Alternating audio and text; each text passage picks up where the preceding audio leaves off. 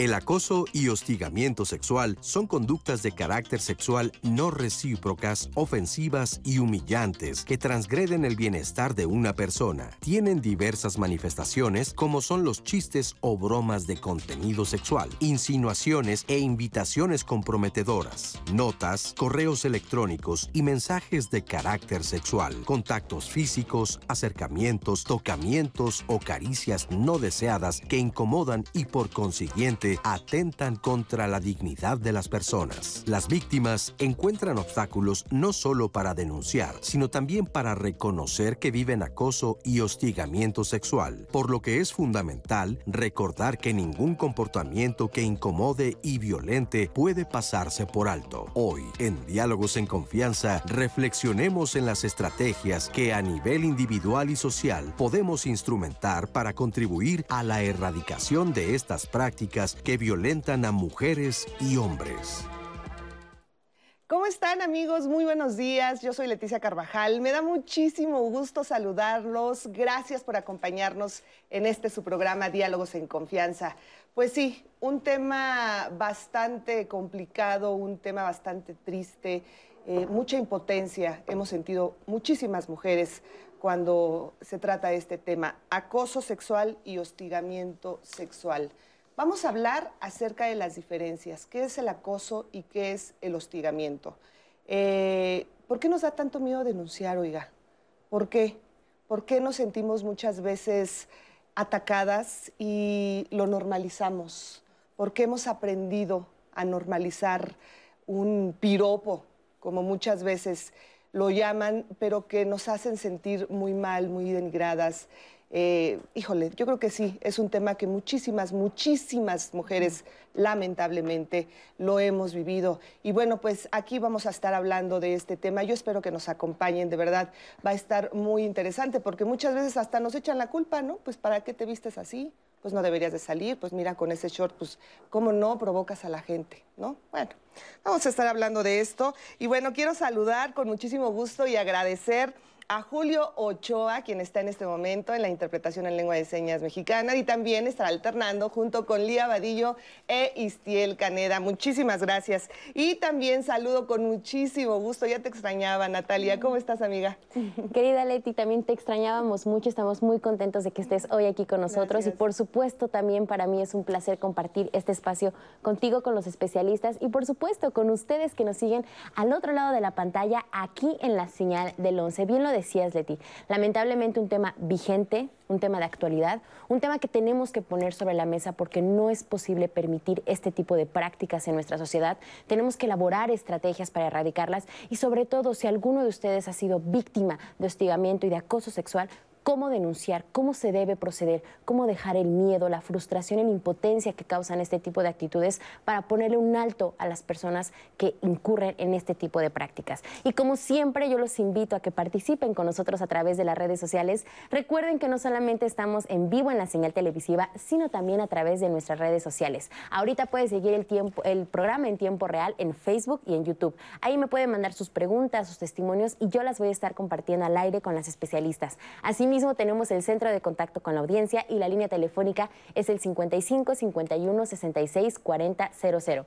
Recuerde que a lo largo del programa les compartimos mucha información del tema del día, asimismo instituciones, en este caso les podemos decir a dónde pueden acudir para denunciar cuáles son las diferentes instituciones y esto siempre queda guardado en el blog de Diálogos en Confianza. Terminando el programa usted puede checar este portal y ahí encontrará el link al programa completo. Así que como siempre los invito a que participen para que juntos con Leti construyamos la conversación de hoy. Así es, así es, Nati. Vamos a estar muy pendientes de todos sus comentarios. Y bueno, voy a presentar a nuestras invitadas del día de hoy, a quienes les agradezco muchísimo que estén aquí abordando este tema. Y comienzo con Yolanda Ramírez Hernández. Ella es abogada y directora general jurídica de la Comisión de Derechos Humanos de la Ciudad de México. Muchísimas gracias por estar aquí, Yolanda. Muchísimas gracias por la invitación. Gracias, bienvenida. También saludo con mucho gusto a María Margarita Cortés Cid. Ella es maestra en género y políticas públicas, responsable del Sistema Nacional para la Igualdad entre Mujeres y Hombres en el INMUJERES. Muchísimas gracias, María. Muchas gracias, al contrario. Agradecida por la invitación. Gracias por estar aquí. También saludo y le agradezco muchísimo a María del Rosario Trejo García. Ella es directora de la Unidad Politécnica de gestión en perspectiva de género IPN. Gracias, muchas, gracias, por estar aquí. Bienvenida. Y estar aquí en, el canal del Instituto Politécnico Nacional. Su casa, por supuesto. Mi casa, por Gracias por estar aquí. Bueno, vamos a esta eh, siguiente animación donde nos explica la diferencia entre acoso y hostigamiento. Vamos y comenzamos ya con este tema.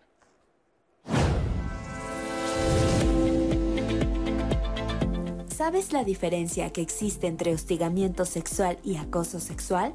Antes de conocer las diferencias, debes saber que son conductas de carácter sexual no recíprocas, ofensivas y humillantes, que pueden incluir insinuaciones, manoseos, exhibiciones sexuales y amenazas a la vida laboral de la persona afectada.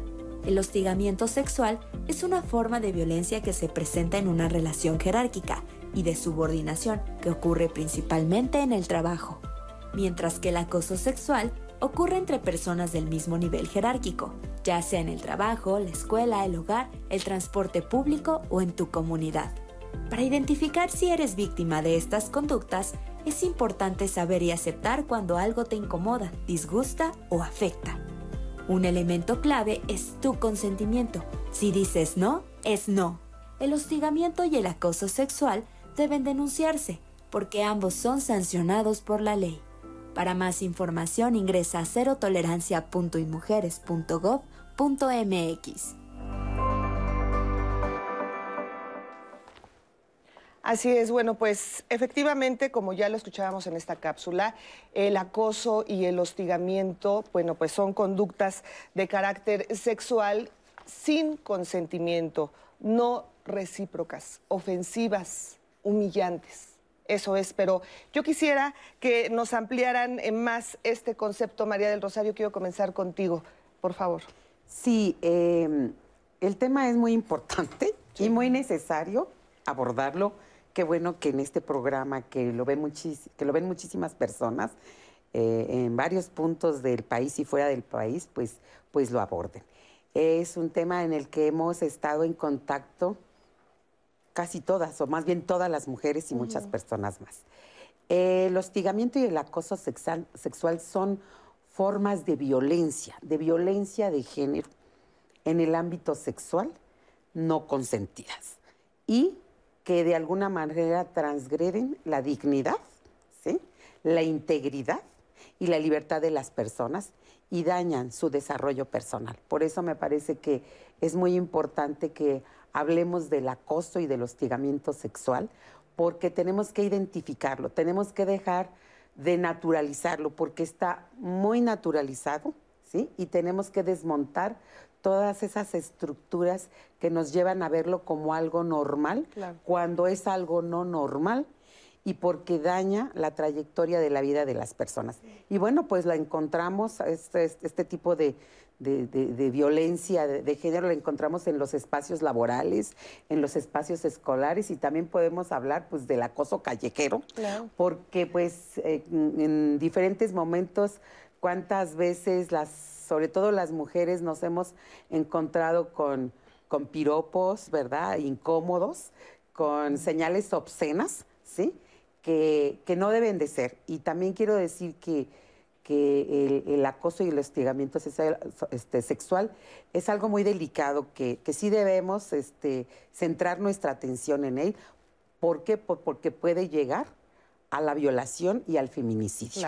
Y eso pone en una situación de inseguridad la vida de las personas. Entonces, me parece que no solamente es un tema vigente, sino es un tema necesario y urgente y estar continuamente eh, abordándolo en los diversos espacios, sobre todo en los espacios escolares y laborales y también en los espacios familiares, porque eh, cuando esto llega a los espacios laborales y a los espacios este, escolares es porque en la familia hay prácticas, hay estereotipos que nos llevan a que tengamos estos comportamientos que no son nada saludables y que sí afectan las actividades que, hacen las personas. Eso es lo que yo podría comentar en principio sobre el acoso y el hostigamiento sexual como formas de violencia, de género. Perfecto.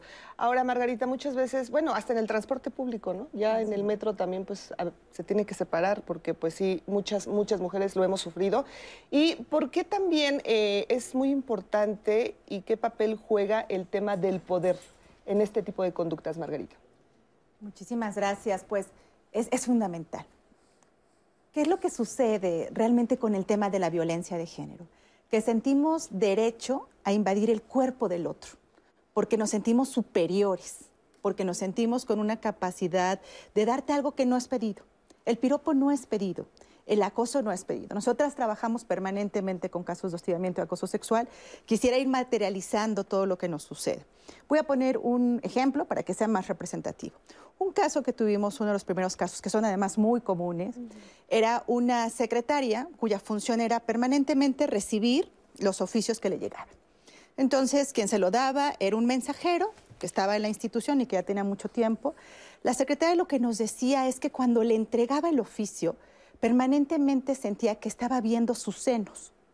Cuando le preguntamos a la persona que estaba acosando cómo, o sea, qué está sucediendo, él nos decía, de ninguna manera, yo no le estoy viendo los senos, yo le estoy viendo el botón.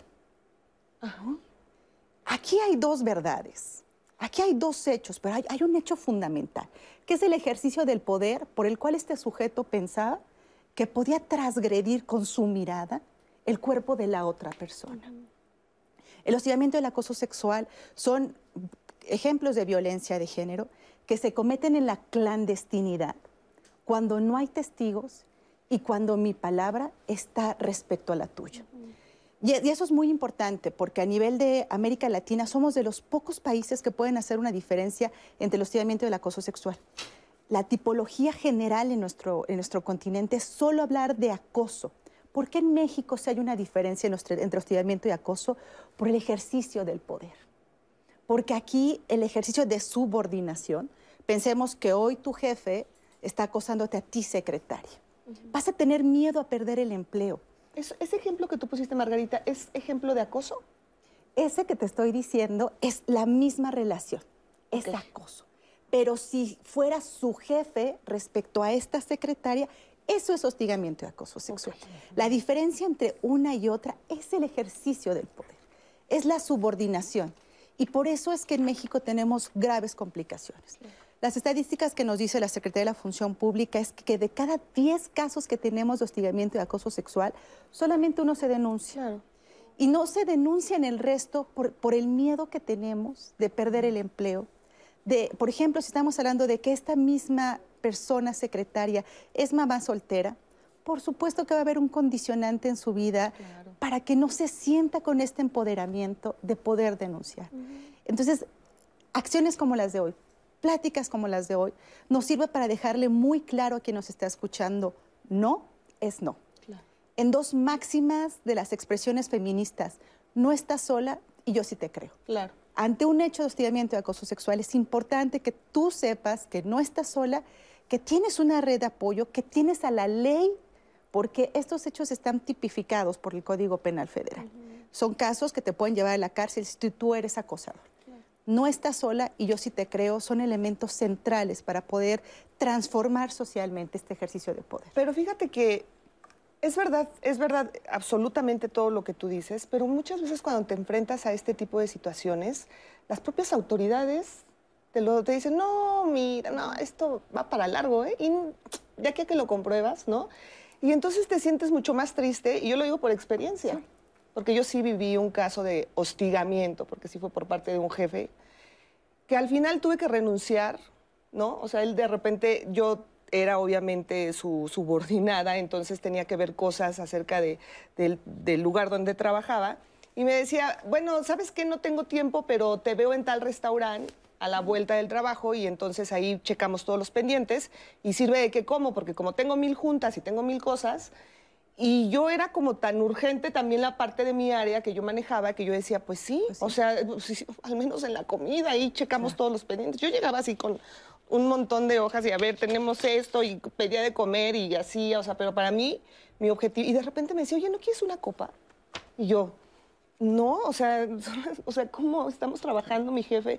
Bueno, ya llegó el punto para no hacer la historia tan larga que un día me invitó a un viaje, obviamente le dije que no.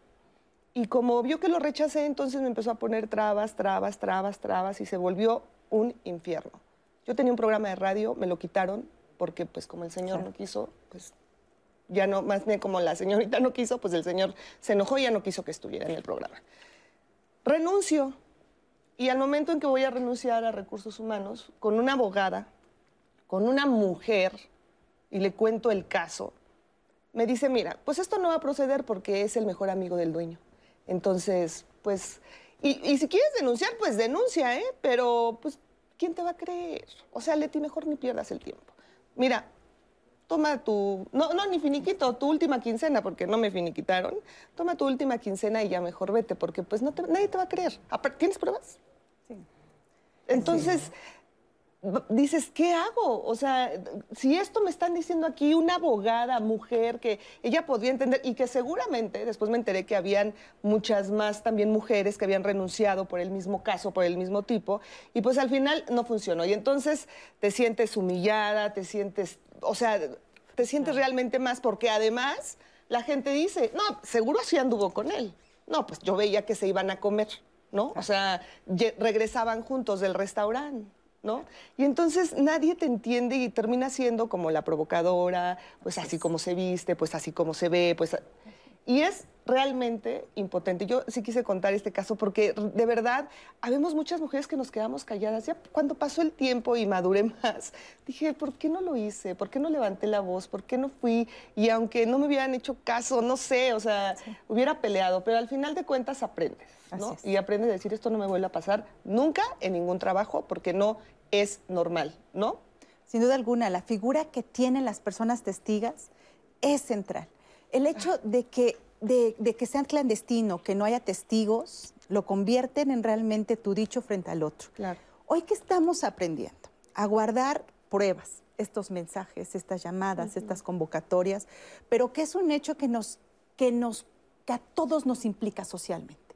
No solamente eres tú, Leti, son otras mujeres las que están en tu mismo caso, pero hay otras personas que han visto, que han oído. A esas personas testigas, a ese núcleo social es el que hoy queremos transformar. Porque no es que tú estés mal, por cómo te vistes, por cómo hablas, por las conductas que hacen. Porque debemos decir con mucha claridad que el hostigamiento y el acoso sexual lastima profundamente la autoestima de las personas, particularmente de las mujeres. Y, y, también yo quisiera decir con mucha claridad que no se trata de buenos ¿no? contra malos, ni de malos contra buenos. No se trata solamente de un hecho de que los hombres hostiguen y acosen a las mujeres, porque perdemos de vista la diversidad sexual. Y eso es fundamental, pensar que estamos en una época donde hablamos de la igualdad en planos distintos. Claro. ¿no? Entonces yo creo que aquí hay mucho que nos pueden compartir. un poquito complementando, estoy totalmente de acuerdo con las participaciones, es el abuso sexual y el hostigamiento sexual es una expresión máxima de abuso de poder, pero también es una forma de discriminación. Es una forma de discriminación a través del empleo de la violencia, porque tienes que coaccionar a la persona para efecto de que acceda a lo que tú pretendes realizar con ella.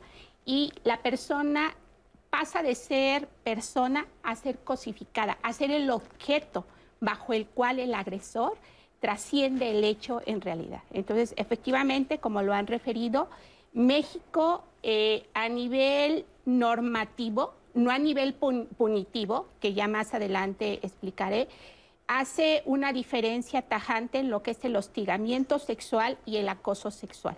Pero cuando tú te vas a los códigos penales, no está así sancionado. ¿Qué es normativo y qué es punitivo? Eh, normativo es porque está incluido en una ley, en un reglamento y punitivo se refiere a la sanción. Nosotros en, México tenemos los códigos penales, eh, tenemos códigos penales a nivel federal, que es aplicable a toda la República, pero tenemos códigos a nivel estatal. Y lamentablemente la diferencia se encuentra en, la, en esos códigos que han emitido los congresos locales porque lo han regulado de manera distinta. Esa punibilidad se refiere a cómo el legislador este, creó y redactó que tal conducta iba a ser sancionada por la ley penal. Entonces es ahí también donde está la diferencia. Entonces sí, eh, no solamente tiene que ver con materia penal por sanción, también tiene que ver con la transgresión y vulneración a derechos humanos. son formas graves de violentar a, las personas en su género y en ese sentido trasciende como a un mínimo de 12 derechos vulnerados. Ya han mencionado que es el derecho a la vida, trasciende hacia la salud de la persona, y no solamente la salud física, porque puede haber tocamientos, sino las expresiones de agresión verbal trascienden hacia la salud emocional de la persona, eh, afecta también su, su normal desarrollo sexual, porque no está teniendo la libertad de decidir.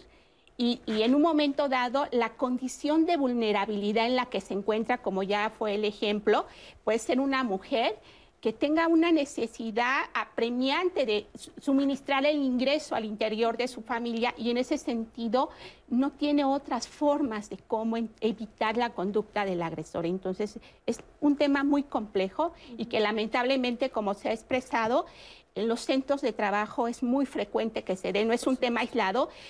Y hay casos en los cuales no es un tema de realización oculta, hay ocasiones que por el ambiente hostil que se viven en oficinas, ya sea públicas o privadas, los mismos compañeros o compañeras de trabajo participan. Por ejemplo, hay ocasiones que se dan cuenta de que el jefe tiene una inclinación a una preferencia por determinado compañero o compañera y los demás compañeros participan inclusive haciendo expresiones déjate querer. No. Y eso ah, es grave. Claro, por muy grave. Ahora, en todos los estados de la República eh, se sancionan este tipo de... Se sancionan en todos, solamente la descripción de la conducta es distinta y las sanciones también son distintas. Ok.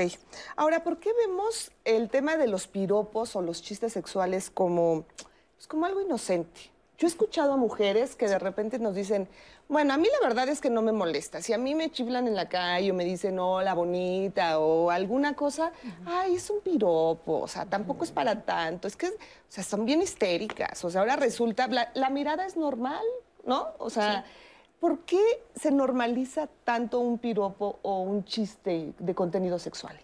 Bueno, este, tenemos que tener claras dos, dos planos. Sí. El plano de visibilizar que hay cosas que hemos asumido como normales porque han sido prácticas cotidianas y que pues nos hemos acostumbrado a ellas.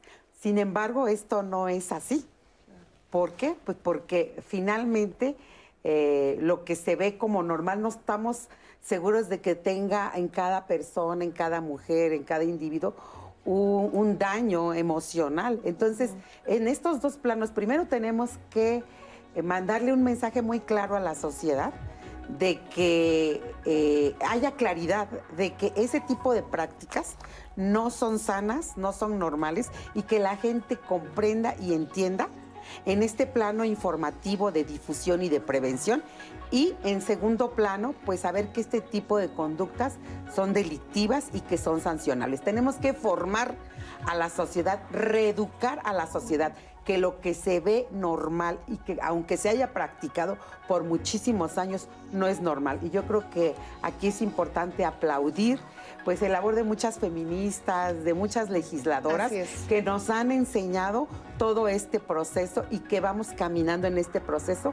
para que vivamos en armonía. Así es, muy importante esto que nos dices. Vamos a hacer una pausa, antes vamos a esta cápsula del Consejo Ciudadano y regresamos con más de este tema aquí en Diálogos en Confianza. Ninguna persona tiene derecho a vulnerar la integridad física o psicoemocional de otra con insinuaciones o conductas de carácter sexual que no han sido plenamente consentidas. Quien incurre en esos actos comete acoso u hostigamiento sexual que son considerados delitos. Mientras el acoso se presente entre personas de una misma jerarquía o menor, el hostigamiento proviene de un superior jerárquico. Los datos del Consejo Ciudadano para la Seguridad y Justicia de la Ciudad de México indican que las víctimas son mujeres en más del 95% de los reportes de estos delitos. En casi la mitad de los casos, quienes reportan la situación de acoso tienen entre 18 y 35 años de edad. La cultura de la denuncia es fundamental para visibilizar las agresiones y a los agresores y trabajar en la construcción de una vida libre de violencia. México es uno de los 155 países que cuenta con una legislación sobre la violencia doméstica y acoso sexual en el lugar de trabajo y en apoyo de las mujeres. Las víctimas, principalmente las mujeres, deben saber que en este proceso no están solas. Desde la ciudadanía debemos trabajar todas y todos para erradicar el acoso y hostigamiento sexual y favorecer entornos de convivencia respetuosa y armónica. Para enfrentar situaciones como estas, en el Consejo Ciudadano ofrecemos orientación emocional y jurídica gratuita a través de la línea de seguridad y el chat de confianza en el 55 55 33 55 33 en un servicio que está disponible para todo el país desde la capital de nuestra nación.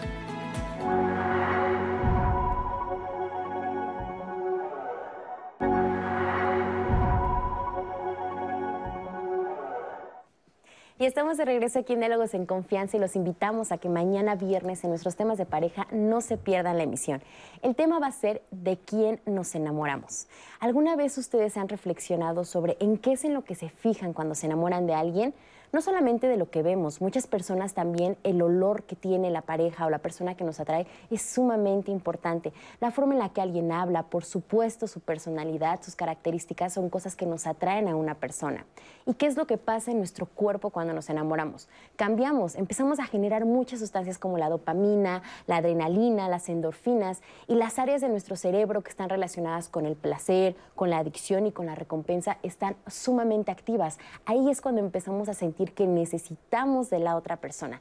¿Qué es lo que se vive? ¿Cuáles son los factores que hay cuando nos enamoramos? Muchos dicen que los polos opuestos se atraen, otros dicen que buscamos a personas que se parezcan a nuestros papás. En fin, hay muchas creencias en torno al enamoramiento y de eso vamos a platicar mañana en Diálogos en Confianza. Así que no se lo pierdan porque es un tema muy, muy interesante. Y continuando con el tópico que tenemos hoy, que es el hostigamiento sexual y el acoso sexual, gracias a todas las personas que en redes sociales nos han escrito, ya tenemos muchos testimonios, ya los tengo seleccionados y a lo largo del programa los voy a estar compartiendo.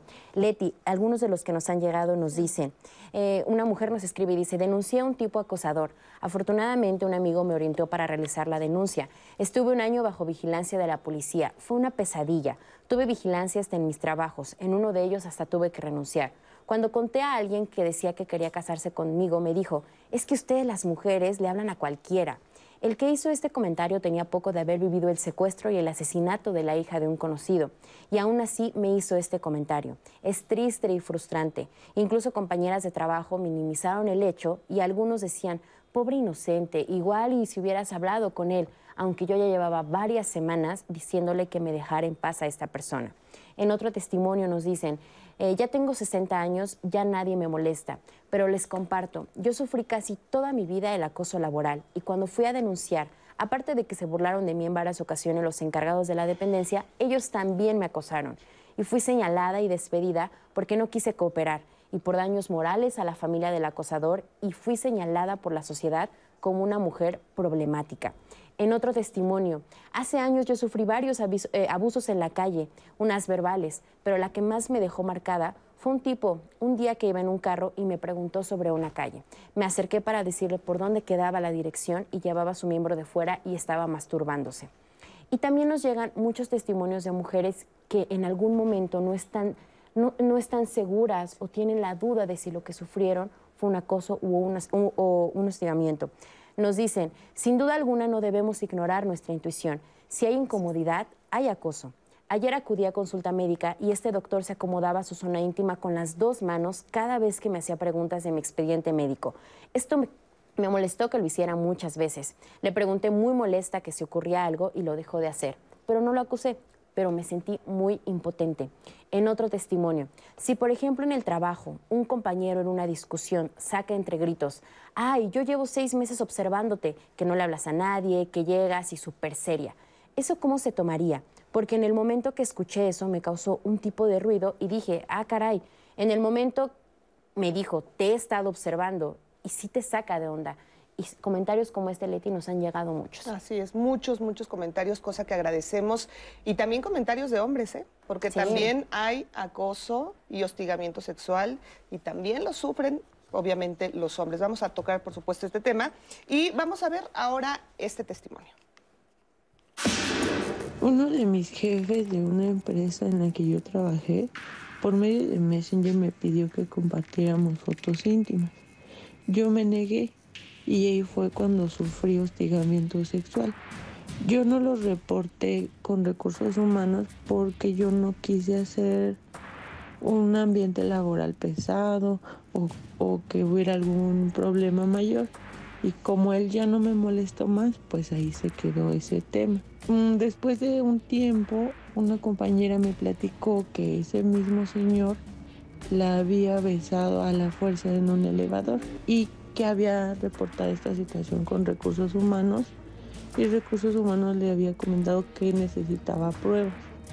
Yo le platiqué a mi compañera lo que había pasado y ella me pidió que si le podía dar las, las evidencias de esa conversación. Y yo le dije que sí. Yo se la mostré y le dijeron, y ella las mostró y le dijeron que esas pruebas no servían porque no había continuado molestándome. Entonces, bueno, lo que pasó con la muchacha fue que a ella sí la corrieron, al, jefe no lo, no lo amonestaron ni le hicieron nada y yo por haber participado hubo un maltrato laboral durante un largo tiempo hasta que yo decidí renunciar. Pues sí, eso es, eso es justo lo que pasa muchísimas veces cuando sucede un hostigamiento sexual pues, en el trabajo. Y ahora, ¿cuál es la diferencia entre acoso sexual o acoso laboral? Eh, porque muchas veces, eh, lo comentábamos fuera del aire, Yolanda, eh, te, acorralan, ¿no? O sea, te, te, pega también en tu trabajo, o sea, llega el momento en que te quedas como inofensiva también en la parte laboral. Bien, es, eh, la diferencia son las relaciones de poder. el, hostigamiento sexual se da respecto de un superior jerárquico hacia la persona inferior. Es una relación que legalmente se determina como de suprasubordinación. Está subordinada al agresor. La persona y en tanto eh, con esa facilidad, por eso se dice que es un ejercicio del poder, un abuso del poder con respecto a la persona, ejerce este tipo de conductas. Y el acoso sexual se da de manera horizontal, es decir, se puede dar entre pares. Inclusive cuando eh, bien se refiere el acoso callejero, es de persona a persona. No hay ninguna relación jerárquica de asimetría de poder que te vincule con el agresor. Entonces, por eso eh, es esa diferencia tan tajante. Okay. Y eh, algo retomando un poquito del caso que presentaron y que ya había eh, mencionado en mi participación anterior, no solamente tiene que ver con la sanción de la conducta que se trasciende hacia el ámbito penal, hacia el ámbito punitivo, sino también aquellas personas que son víctimas de hostigamiento sexual en centros de trabajo, trasciende y debe de tener consecuencias en el ámbito laboral. No solamente para el agresor, porque el agresor puede ser un director, como en el caso que tú expusiste, pero a lo mejor no es el propietario de la empresa. Y entonces para el patrón, para quien es el propietario, también hay multas. Y que es importante que las personas conozcan los procedimientos porque hay varias instancias a las cuales pueden acudir. Así es, bueno, pues eso también es muy importante saberlo porque pues uno piensa que como, como tiene un puesto jerárquico muy alto y como decían, pues es amigo del dueño, pues no va a pasar nada, pero mira, esta información de verdad es importante. Ahora, ¿por qué las mujeres somos como es el colectivo, eh, ¿cómo se podría decir?, más vulnerable?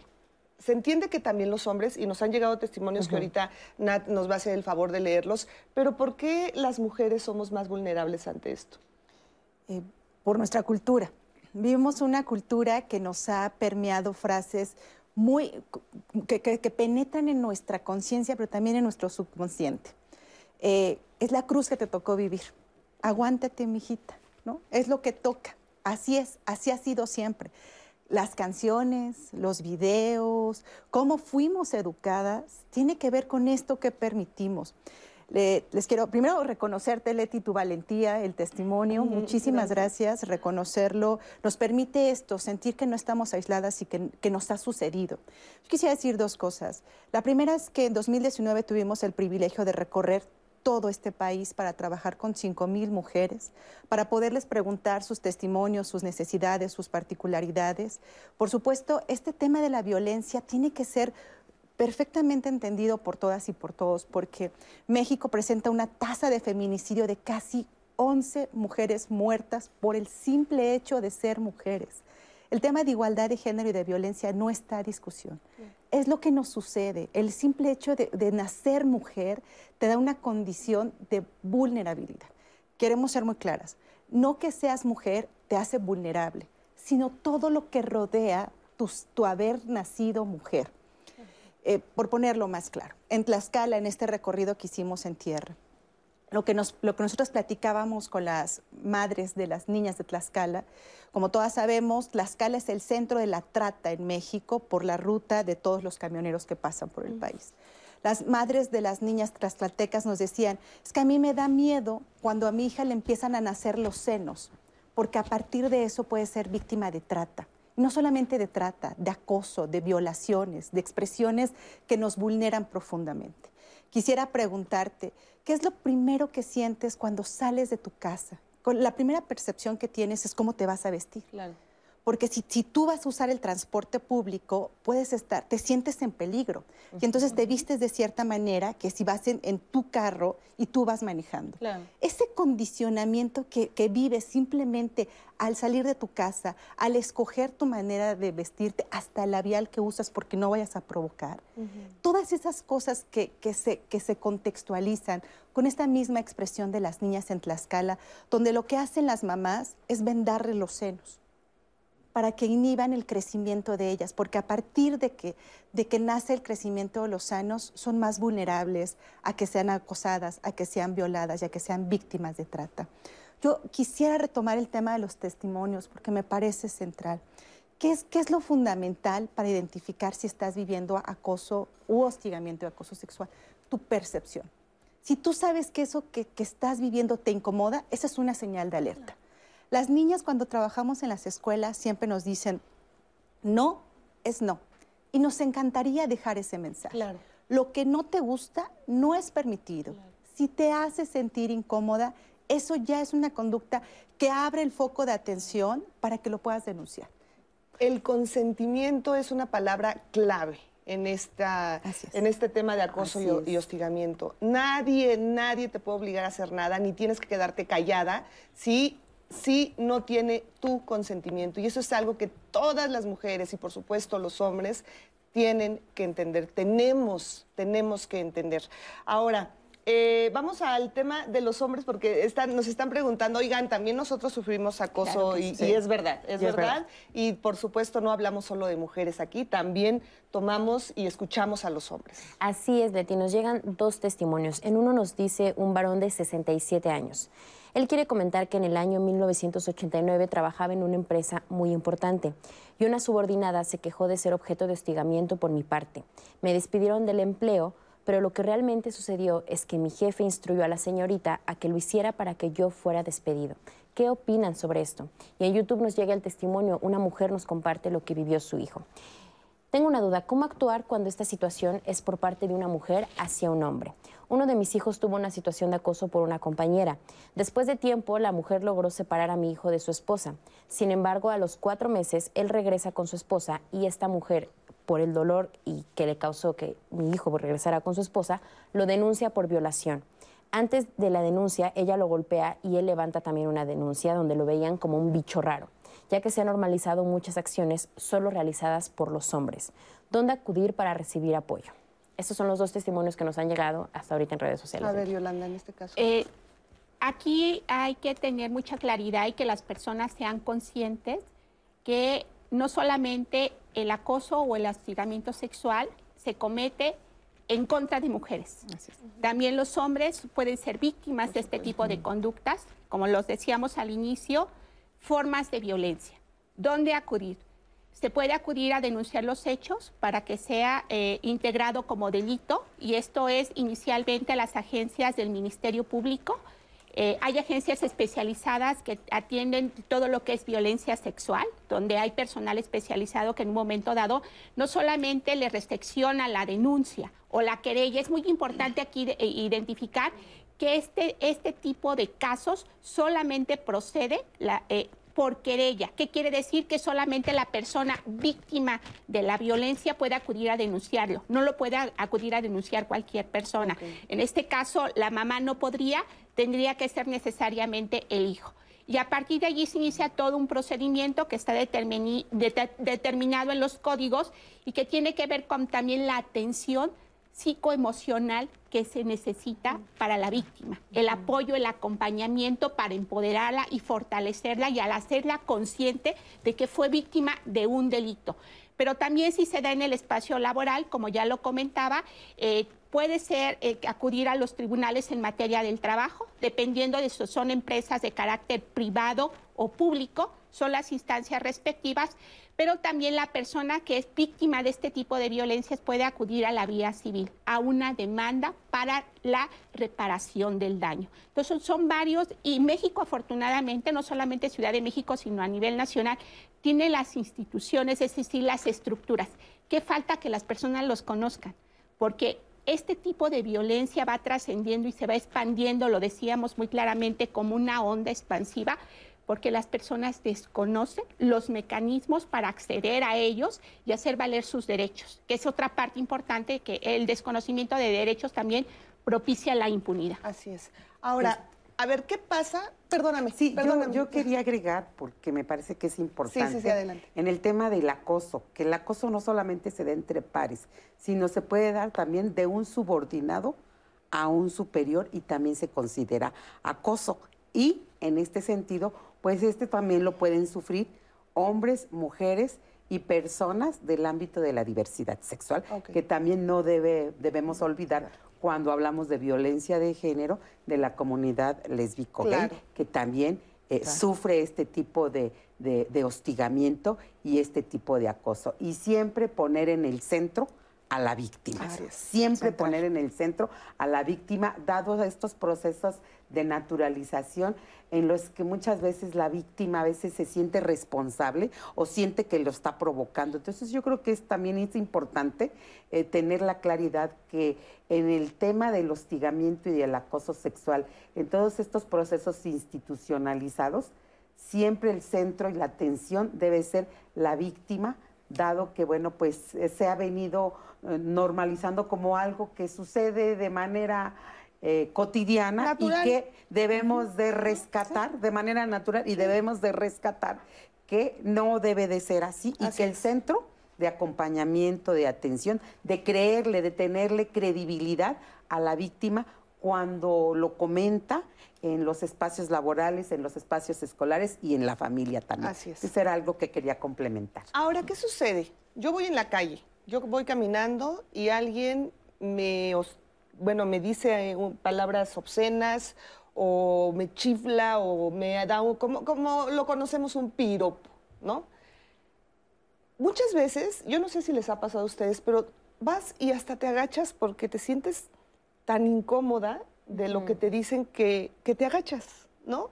y quieres pasar rápido, rápido, rápido porque estás sintiendo, eh, te estás sintiendo como agredida y te dan hasta cierto punto miedo, ¿no? Minimizada. Exacto, minimizada es la palabra. ¿Qué haces? ¿Cómo cambiar este chip? O sea, ok, te regresas, le dices, oye, mira, es que esto no está bien porque tú debes de entender que las mujeres, o, te pones y te lo enfrentas con coraje, o buscas a testigos y entre todos te lo llevas a... O sea, porque también eso nos preguntamos las mujeres, ok, e, esto lo podemos denunciar, pero ¿cómo lo hacemos? ¿Cómo paramos esta situación y cómo empezamos? Entiendo que no va a ser de la noche a la mañana, entiendo que no es un tema que ya mañana nadie va a hostigar a las mujeres o nadie va a acosar a las mujeres o a los hombres, pero ¿cómo empezar? Sí, yo creo que aquí es muy importante también los testimonios que nos leía Natalia antes. Pensemos de manera muy clara, ¿no?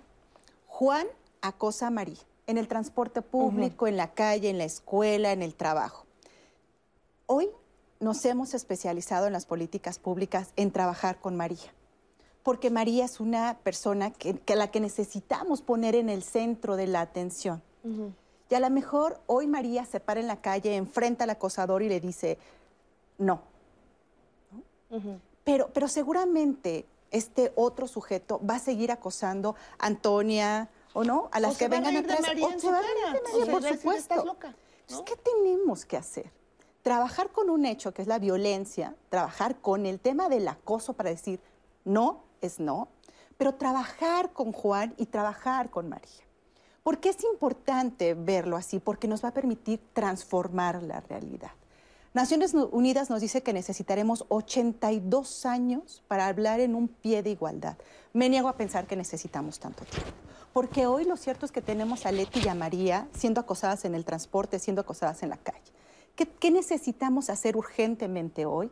Reeducar a Juan, porque es tan importante hablar con los hombres y en México somos precursores del eh, trabajo con hombres agresores para la reeducación social, porque lo que hemos investigado hoy es que muy seguramente Juan, que es o acosador o violentador, fue violado en su primera infancia. Entonces, la manera que tiene Juan de convivir socialmente es a través de la agresión, del daño, del reconocimiento del amor que, lastima. Y además hemos idealizado tanto el amor lo, lo- lo hemos transformado como en una nube ideal que seguimos fomentando esa visión del amor idílico, no de un, manera, no, un amor real, no de un amor concreto. Entonces, la manera de transformar eso es trabajar con Juan, trabajar con el acosador, detenerlo, deci- decirle claramente, me estás agrediendo, me estás lastimando, no me gusta la conducta, trabajar con el fenómeno del acoso o el hostigamiento sexual, por supuesto, trabajar quien está viviendo el hecho. Pero si solamente reeducamos a quien lo está viviendo, no estamos transformando la realidad social. Por eso es que necesitamos tantos años para transformarlos. Regresaría a mi comentario anterior. Necesitamos una transformación social donde no seamos testigos pasivos. Lo que nos sucede es que ante hechos como los de María o Leti o, poner cualquier nombre de la, de la, eh, del testimonio que nos dice que va al ginecólogo y se está tocando sus partes íntimas o en la calle que te enseñan su, su miembro viril en la calle, necesitamos parar el fenómeno, necesitamos saber lo que decíamos antes, que los colectivos feministas han sido muy claros. No estás sola y yo sí te creo. Claro. Y saber que entre nosotras nos vamos a acompañar.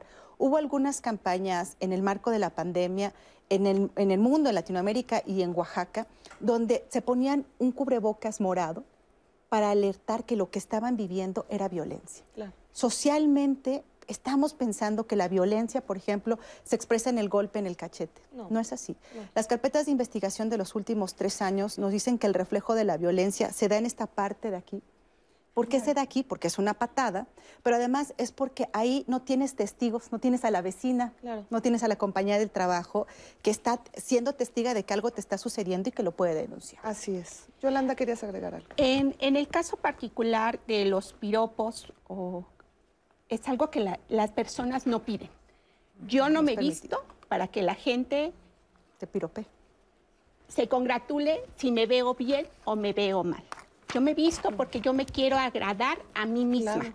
y sin condicionamientos, como se decía, a los lugares. Aquí hay una parte importante que también hay que precisar.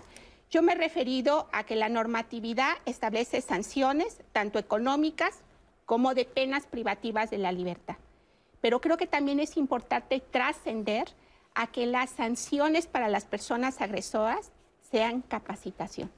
Porque de esta manera de capacitar incidimos. Y por ejemplo, en el caso particular de un piropo, aquella persona que lo realiza, si bien no puede trascender hacia el ámbito penal, tenemos leyes de cultura cívica que sí establecen una sanción.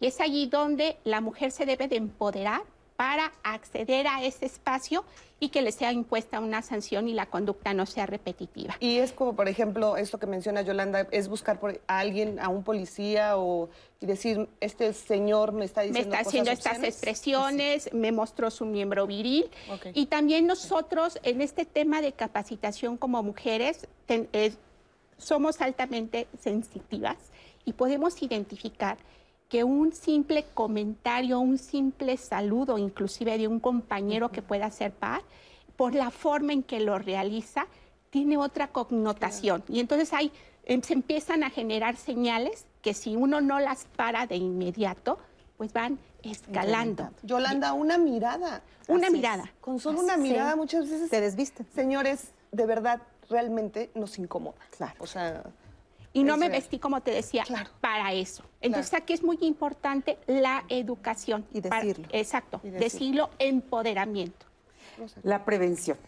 La prevención y la sensibilización ante estos problemas es fundamental. ¿Cómo paramos esto? Ya lo dijo aquí la colega de, mujeres. No es de la noche a la mañana, es un proceso, pero hay que trabajar intensamente en ese proceso y dar herramientas eh, de prevención y de sensibilización. Yo traigo aquí nuestro famoso violentómetro. Sí, que más adelante vamos a este, hablar Que más adelante a lo mejor podemos hablar de él. Pero tenemos que a través de las políticas públicas, en las universidades, en, los, en las escuelas de educación básica, hacer acciones de prevención y sensibilización para que la comunidad de los niños y niñas sepan identificar que hay prácticas que no deben aceptarse y que hay que aprender a decir no. Así es. Regresando del corte vamos a hablar acerca de lo que sucede en las escuelas. Y tenemos comentarios Claro que sí, Leti. Miriam García nos dice, hay ocasiones que una se siente culpable por vestir de cierta manera. Y no es así, no importa la edad. Yo a mis 49 años acabo de pasar una situación muy desagradable y llegó un momento en el que me sentí culpable, pero no es así. Vivimos en un país libre y solo los que están los y vivimos la enfermedad de otras personas que están muy mal. El panorama general, Fernanda Tapia nos da. La violencia contra las mujeres y las niñas es una pandemia que no hemos logrado disminuir. Por el contrario, se ha incrementado con fenómenos como el confinamiento y el sexting, el cual consiste en enviar mensajes, fotos o videos de contenido erótico y sexual a través del celular. Y regularmente estos contenidos no son solicitados por las mujeres, sino que se los envían como una forma de insinuación sexual. Ya en la antigua Roma se acostumbraba a regalarle a la mujer unas pequeñas estatuillas de hombre y mujer desnudos. Eso era como el sexting de aquel entonces. Pero bueno, si ustedes no creen que sea un problema grave, ahí le van unos datos para que lo piensen. La encuesta nacional de seguridad pública urbana estima que casi 5 millones de mujeres fueron víctimas de delitos sexuales y o acoso callejero durante el segundo semestre de 2020. Y aquí viene lo más fuerte. De esas 5 millones de mujeres, el 98.6% de los casos de violencia sexual que sufrieron las mujeres mayores de 18 años no fueron denunciados. Entre los delitos que encontramos en este universo se encuentran el acoso sexual, el hostigamiento, el abuso, el intento de violación y finalmente la violación. Y ahora, si tomamos tan solo en cuenta acoso y hostigamiento, los datos aún son más crudos, ya que en estos casos se quedan sin denunciar el 99.3%. Y ya por último, para que se entere bien, las ciudades que están cercanas al 100% de impunidad son la zona metropolitana de La Laguna, en Durango, y Coahuila, Nogales, Sonora y Tlaxcala, Tlaxcala. Digo, yo sé que es complicado, pero el primer paso es no quedarse callada. Para Diálogos en Confianza, Fernanda Tapia.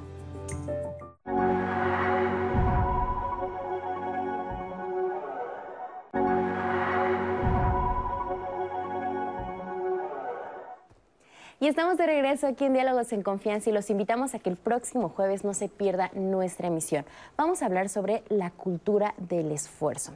En este programa vamos a cuestionar este concepto que existe sobre la meritocracia, esta idea de que podemos lograr todo lo que nos propongamos si lo queremos, esta idea de si se quiere, se puede. Vamos a analizar cómo este sistema meritocrático acentúa las desigualdades que hay en nuestro país y, por supuesto, también nos pone a las personas en un estado constante de competencia. Por otra parte, vamos a abordar cómo es que la cultura del esfuerzo, obviamente es, eh, es un método, es aquello que promueve el trabajo, sí, claro, el trabajo constante y la resiliencia, para poder desarrollar nuestro máximo potencial y, por supuesto, adaptarnos a las diferentes situaciones que se presentan en nuestra sociedad. Así que no se lo pierdan la próxima semana cultura del esfuerzo, nuestro tema en diálogos en confianza. Y continuando con nuestro tema de hoy, les voy a leer más comentarios que nos han llegado en nuestras redes sociales. Nos dice eh, Luiva Quick, es una práctica tan común desde el núcleo familiar y se extiende hasta la escuela y el ámbito laboral. He sido acosada desde los seis años y se normaliza esta grave violencia. En otro testimonio, no fui víctima de acoso sexual, pero sí de violencia por parte de un hombre. Y toma sentido la frase que dice el especialista, Yo sí te creo y no estás sola. Muchas veces hasta la familia te da la espalda. Y en efecto, el proceso legal es largo y costoso. Sumen el daño psicológico que a ninguna mujer se le desea. En otro testimonio nos dicen, debido a que varios jefes me acosaron y problemas con mi figura paterna, evitaba tener jefes hombres. En una ocasión, cuando hablaba con uno de mis jefes, me temblaban las manos. Fue cuando decidí ir a terapia y me ayudaron muchísimo. En otro testimonio, mi caso ha sido fuerte porque esta es la segunda vez que me acosan sexualmente dos médicos diferentes en mi trabajo. Y esta vez no tengo pruebas. Y es familiar del director donde trabajo. Y por lo mismo, no quiero perder mi trabajo. Y muchas personas nos han escrito que el miedo y justamente esta situación de sentir que uno puede perder el trabajo si denuncia o si levanta la voz es uno de los factores que más ocurre y por los cuales no se denuncia cuando se es víctima de hostigamiento o de acoso sexual. Ahora vamos a ver esta cápsula con Javier Solís Mendoza. Él es pedagogo e integrante de la Unidad Politécnica de Gestión con Perspectiva de Género, que nos va a hablar sobre el, acosómetro, una herramienta que ayuda a identificar esta forma de violencia en el espacio escolar. Vamos a verlo. La Coordinación para la Igualdad de Género de la UNAM se crea el 2 de marzo del 2020 como una instancia dedicada a diseñar, instrumentar y operar políticas institucionales que permitan consolidar pues, la igualdad de género en las entidades, dependencias y en todas las instancias universitarias. Se enmarca esta creación de la coordinación dentro de varias modificaciones de la normativa universitaria muy importantes en materia de violencia por razones de género, como fueron el artículo 95 y el artículo 99 y después el artículo 98, donde lo más importante es que la violencia de género aparece ya como una causa especialmente grave de responsabilidad. Esta coordinación fue creada también por la demanda estudiantil. Sí hubo un impulso muy importante del movimiento estudiantil feminista en la universidad y que se crea también esta coordinación por esa demanda y por la necesidad que tiene la universidad también de ir escuchando, activando, eh, enlazando, coordinando con todos los esfuerzos que ya en la universidad existen. Y los objetivos de la Coordinación para la Igualdad de Género de la UNAM son elaborar e implementar las políticas institucionales en materia de prevención de la violencia y promoción de la igualdad sustantiva de género. Eh, otra es propiciar en la comunidad universitaria una cultura del respeto entre sus integrantes en materia de igualdad sustantiva y de inclusión de las diversidades. La tercera es la transversalización de la perspectiva de género en la docencia, en la investigación y difusión de la cultura. Y por último, establecer nuevos modelos en materia de acciones y estrategias para lograr la igualdad de género que constituyan pues un referente nacional. Para impulsar una cultura de la denuncia y así poder erradicar conductas de acoso y hostigamiento sexual, para la coordinación para la igualdad de género en la UNAM es fundamental trabajar de la mano con la comunidad. La comunicación que debe haber entre comunidad y autoridades es fundamental. Y para poder construir esa cultura de la denuncia es esencial trabajar con la confianza de los procedimientos jurídicos que se ejecutan de manera interna a la, en este caso, pues a la Universidad Nacional Autónoma de México. Pues sí, ya escuchábamos a Carla Amosurrutia y ella es secretaria técnica de la Coordinación para la Igualdad de Género de la UNAM. Muy interesante esto que escuchábamos por parte de Carla, pues acerca de cómo se combaten en la Universidad Nacional Autónoma de México, pues las diversas formas de violencia. Carla, muchísimas gracias por esta entrevista y ahora sí, le ofrecemos una disculpa. Vamos a esta entrevista con Javier Solís Mendoza, quien es pedagogo e integrante de la unidad Politécnica de Gestión con Perspectiva de Género, quien nos va a hablar acerca del acosómetro, por supuesto, de aquí, de nuestra casa, del Instituto Politécnico Nacional. Vamos a ver esta entrevista.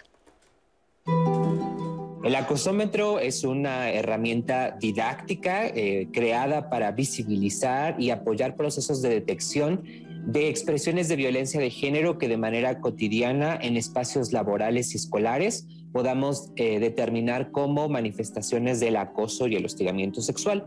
Fue diseñada recientemente anterior al confinamiento en el año 2020. La finalidad del acosómetro es generar una estrategia cercana a la población estudiantil principalmente del Instituto Politécnico Nacional, que permitiera de una forma sencilla, concreta, reconocer a algunas formas de conducta que lamentablemente son cotidianas y que hemos dejado pasar por normales o naturales en los contextos tanto escolares como laborales, pero que son constituyentes de formas de violencia de género y que podemos nombrar como acoso u hostigamiento sexual.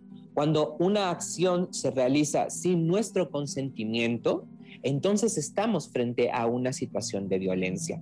Lo que podemos observar en esta regletita que se llama acosómetro son formas particulares de conductas que podemos encontrar en el trabajo o en las aulas y que se ejercen sin nuestro consentimiento sexual. Y por tanto son configuradoras de acoso cuando se realiza entre pares o de hostigamiento cuando hay una subordinación de la persona que vive la violencia frente a la, a la persona que es la agresora, que en este caso es siempre un superior jerárquico. Lamentablemente en el espacio escolar hemos encontrado que eh, dentro de las lógicas de poder entre el estudiantado y el profesorado, regularmente el chantaje eh, eh, por obtener alguna calificación aprobatoria o por elevar una calificación es una manifestación del poder de algunos profesores que solicitan intercambios sexuales al estudiantado para acceder a estas, eh, a estas situaciones que he mencionado. Pero entre los compañeros, es decir, una forma eh, regular, lamentablemente, de acoso sexual, la vamos a encontrar a través de las miradas morbosas, de gestos lascivos, de piropos que son bastante soeces sobre la corporalidad de las personas y que Hoy día que estamos trabajando en confinamiento desde casa, también observamos que a través de las tecnologías de la información y la comunicación se dan estos mensajes y estos intercambios que incomodan a las personas. Por eso es importante visibilizar este tema dentro de las comunidades escolares y laborales para que podamos detectarlo y podamos enunciarlo como lo que es no es una broma, no es un mal comentario, es violencia. Y recordar que para el caso del hostigamiento sexual, este conforma desde el Código Penal Federal un delito. Muy importante esto que nos dice Javier. No es una broma, ¿eh? es violencia y es la realidad. Eh, ¿Cómo se manifiesta el acoso y el hostigamiento sexual en los centros educativos, Rosario? Bueno, eh, como ya lo dijimos, son formas de, de, violencia de género. Y nosotros este, utilizamos esta herramienta que es el violentómetro, producto de una investigación en las relaciones de pareja, que va desde situaciones aparentemente mínimas como, como bromas hirientes, culpabilizar, eh, forzar relaciones sexuales e incluso hasta el feminicidio. ¿sí? Em, nosotros, eh, eh, ¿cómo lo identificamos?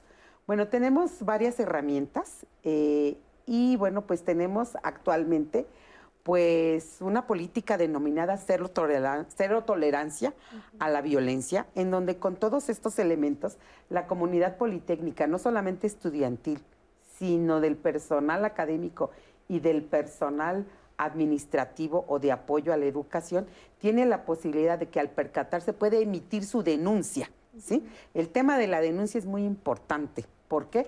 Pues porque de esa manera atendemos el, problema. Nosotros tenemos un protocolo que es el protocolo de detección, detección eh, eh, de, la violencia de género, atención y sanción de la violencia de género y en todos los centros escolares, en las páginas de las unidades académicas, existe la liga de nuestra plataforma Denuncia Segura. A través de nuestra plataforma Denuncia Segura, puede emitir cualquier miembro de la comunidad politécnica su denuncia y esta es atendida por un grupo que se denomina grupo intrainstitucional y que estamos muy pendientes. El primer contacto es la unidad de género, ¿sí? Y la unidad de género eh, llama, convoca al grupo intrainstitucional a revisar el caso y este grupo intrainstitucional está conformado por diferentes instancias de nuestra institución que es la unidad de género, que somos nosotros, la Defensoría de los Derechos Politécnicos, la Oficina del Abogado General a través de la Dirección de Asuntos Jurídicos y también la coordinación de prevención y seguridad. De manera colegiada analizamos los casos y es muy importante porque la persona que denuncia tiene todo un acompañamiento, ¿sí? Y se le dice las acciones que en su caso se van a establecer, desde las medidas de protección que son en los centros escolares, que consisten en que eh, la víctima no tenga contacto con el denunciante, ¿sí? Para que no se viva ese temor, porque de verdad nuestras, nuestras eh, estudiantes este, viven un temor de, tener contacto con el agresor. Y a su vez, este protocolo que, que nos permite avanzar en la atención y en la sanción, nos permite también mandar un mensaje muy importante a la comunidad politécnica, que los agresores pueden ser sancionados pueden ser sancionados a través de las disposiciones legales con que cuenta nuestro instituto en estudiantes, que va desde el apercibimiento verbal hasta la baja definitiva. Y en lo que se refiere al personal, bueno, existen los procesos administrativos a través de la, del órgano interno de control, que son sanciones eh, como, como servidores públicos, existe también el cese, el cese por, por, delitos de, violencia de género y también existe este mm, eh, eh, el camino legal, la vía legal para el cual se les da también el acompañamiento a la víctima. y es muy importante porque pues también funciona la pedagogía de la sanción porque le estamos mandando un mensaje al agresor que si, si hace ese tipo de acciones puede ser sancionado con la baja definitiva o el cese y que algo también muy importante que está dentro de nuestro ámbito, también tenemos que trabajar con los agresores. ¿Qué quiero decir con, esto? Las víctimas tienen que tener este acompañamiento, este, digamos, em, creerles, darles eh, la atención, el apoyo psicológico, también canalizarlas a los espacios que nos ofrecen otras instituciones. Y este y bueno, pues continuar con este con este trabajo de la política cero tolerancia a la violencia para ir erradicando estas prácticas y vivir espacios libres de violencia de género. Es toda una estrategia que, se ha implantado desde hace tiempo y que seguimos avanzando en ello y que ahora incluye también las violencias digitales. Así es, eso, eso lo tenemos. Las violencias digitales que ya están consideradas también como delitos y que son castigados o sancionados. ¿Cuáles son? Me voy a referir a tres y que están también ya en nuestro violentómetro. Voy a aprovechar el espacio de diálogos en confianza, decirles que nuestro violentómetro, que es una herramienta didáctica para que ustedes identifiquen distintos niveles de violencias que van desde las bromas hirientes, incluso hasta el feminicidio, ¿sí? Ahí ustedes encontrarán en nuestra página que es IPNMX género y ahí encontrarán tres tipos de violencias digitales. Una es la sextorsión, es decir, que de manera digital la persona sea sometida a chantaje, eh, en este sentido, amenazándola de mostrar imágenes o fotografías si no accede a, lo que le solicita el agresor.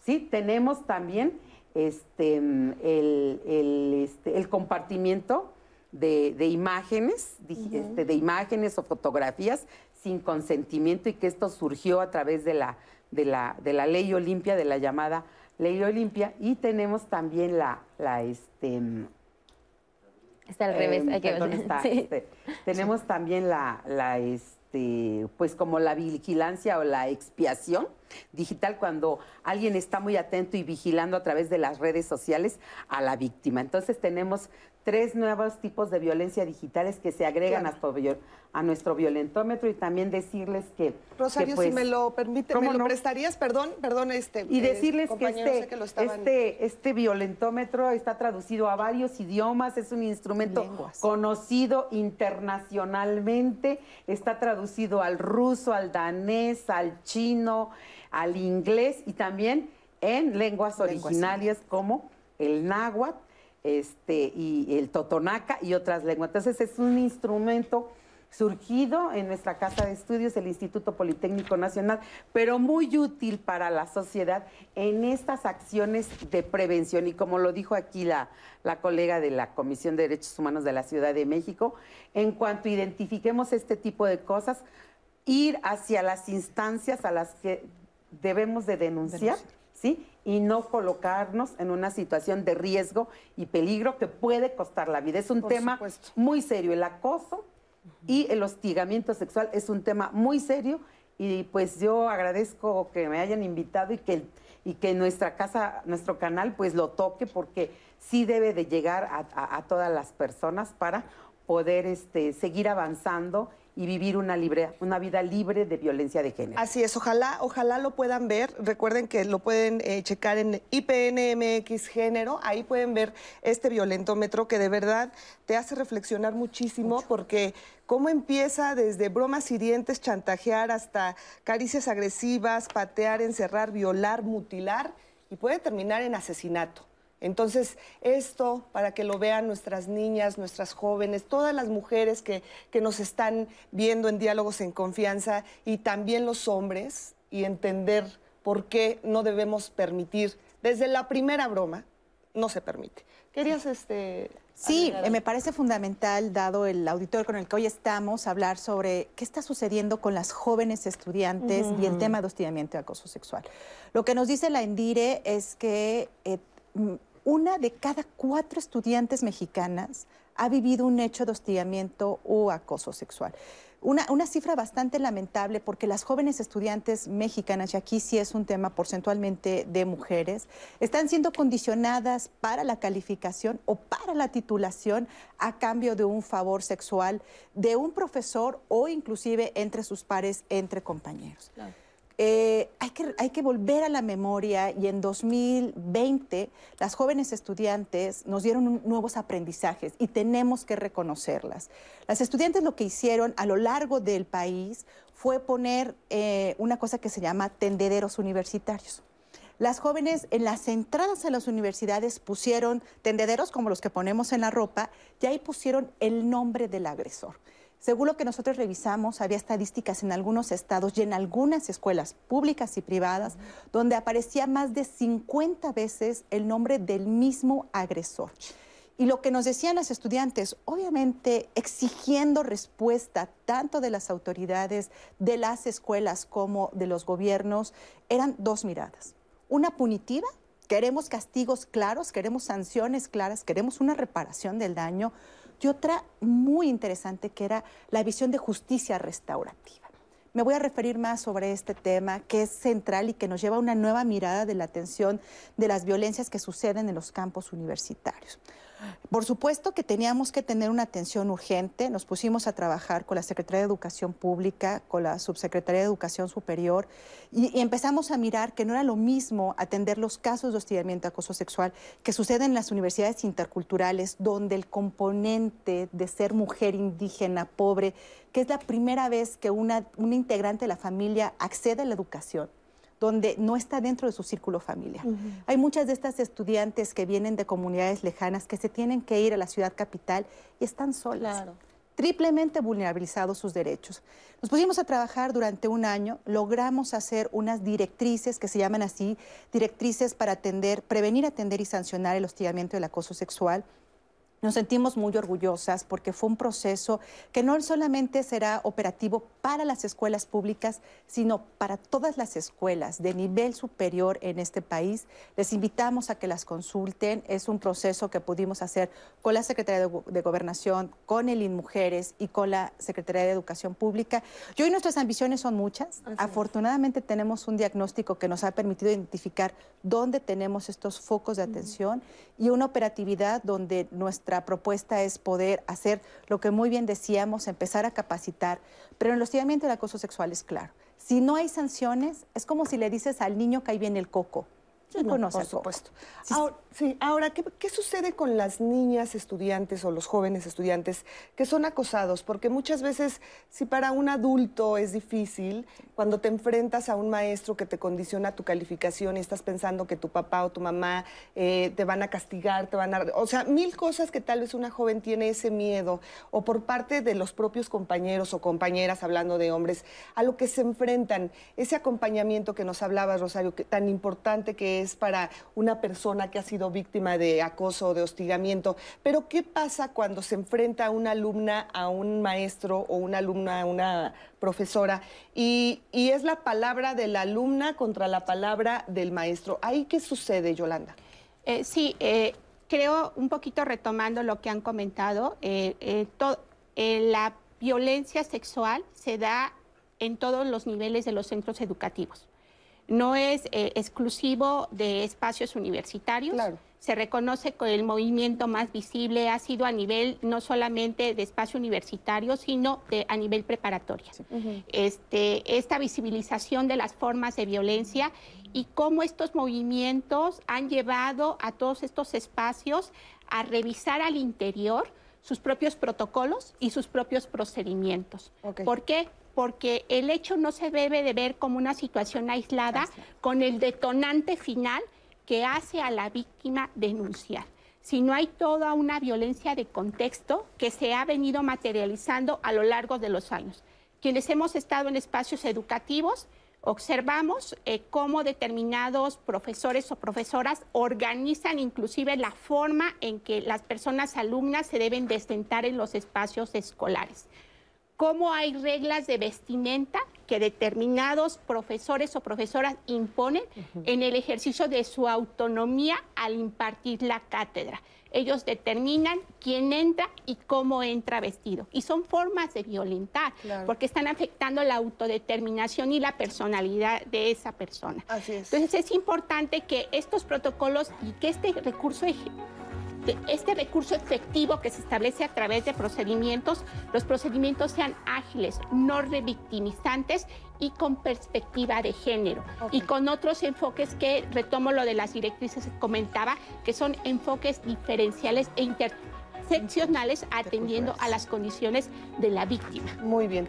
Vamos a regresar después de este corte a hablar, a seguir hablando de este tema. Nati, tenemos comentarios, discúlpame amiga. Así es, de ti. Mira, Efraín Dorantes nos llama y nos dice, he analizado que la cultura y la educación del mexicano se guió mucho por las películas, las películas cómicas, programas, etcétera, donde se hacía normal que acosaran a las mujeres o los piropos en programas de comedia.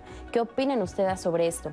Arturo López, formularles una pregunta a los especialistas. Si por el simple hecho de decirle a una mujer vecina, compañera de trabajo, etcétera, qué bonita te ves, ¿eso y es acoso sexual? Es una pregunta que nos ha llegado mucho a lo largo del programa. Vamos a una breve pausa y le damos respuesta a esta y a más de sus preguntas. Ya volvemos.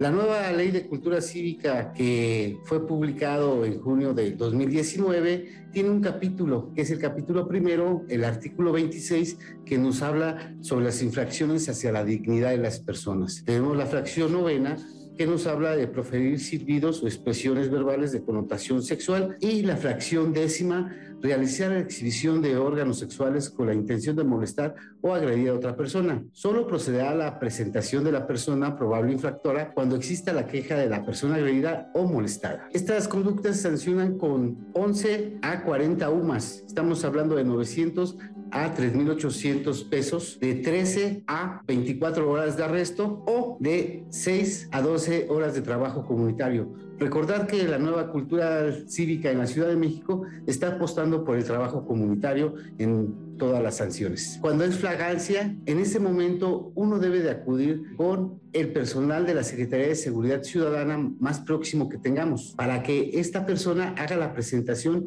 al juzgado cívico y en el juzgado cívico se inicie el procedimiento de infracción y se haga la sanción correspondiente por el acto. La otra vía que creo que es la que debemos de dar a conocer es la queja, porque si bien es cierto, eh, en ese momento es difícil por la fragancia, también podemos acudir posteriormente al juzgado cívico, pero ahí sí necesitamos tener el dato preciso de la persona que es la agresora permanente. Y ahí iniciamos nosotros nuestro procedimiento de queja, se hace el citatorio para esta persona y en caso de que no comparezca a este citatorio, se gira una orden de presentación para que comparezca y podamos resolver conforme a derecho. La Dirección Ejecutiva de Justicia Cívica, dentro de sus facultades y actividades, tenemos una capacitación permanente tanto para el personal que actúa en los juzgados cívicos como para los auxiliares, pero además de eso también damos pláticas en escuelas y en unidades habitacionales.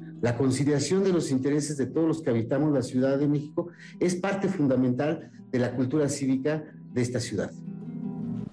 Y estamos de regreso aquí en Diálogos en Confianza y vamos a leer más de los testimonios y preguntas que ustedes nos han hecho favor de llegar a través de nuestras redes sociales.